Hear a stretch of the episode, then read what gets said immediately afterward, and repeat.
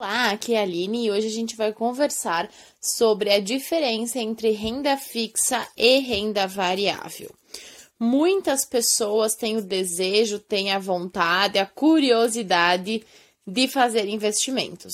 Porém, muitas pessoas não fazem ideia do que é, do que são investimentos, do que é renda fixa, do que é renda variável.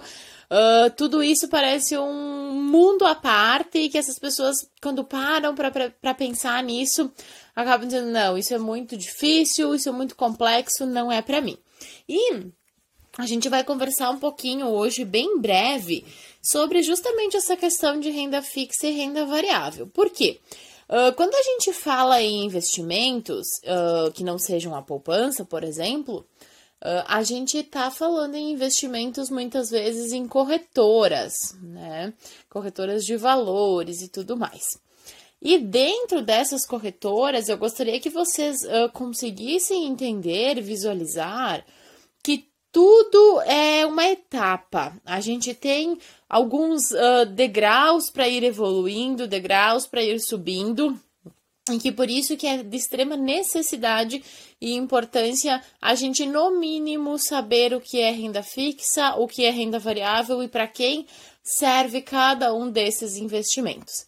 Renda fixa, como o próprio nome já diz, fixo. A gente não vai perder dinheiro e muitas vezes a gente tem uma noção de quanto vai receber ao final.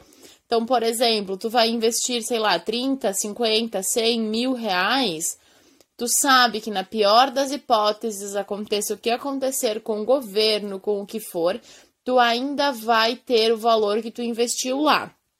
Tu não vai perder o valor que tu colocou.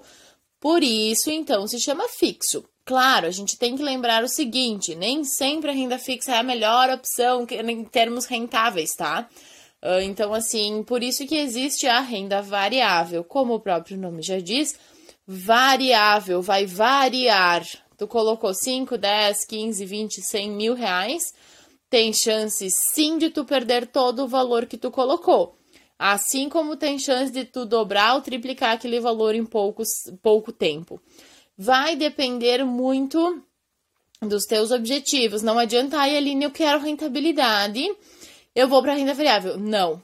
Não porque, como eu havia falado, tudo na vida são degraus, são caminhos que a gente precisa andar para chegar em determinado ponto, em determinado objetivo. Então, pensando em investimentos, a gente deve sempre iniciar pela renda fixa. Por quê? Porque dentro da renda fixa a gente vai, uh, por exemplo, ah, eu vou colocar minha reserva de emergência, eu vou construir algumas coisas ali, eu não quero perder dinheiro, até porque algumas pessoas nunca poderão investir na renda variável tendo em vista o seu perfil do investidor. Que o perfil do investidor indica se a gente é. Uh, ah, a gente tem essa adesão ao risco, se a gente quer colocar, se a gente não tá afim de arriscar muito.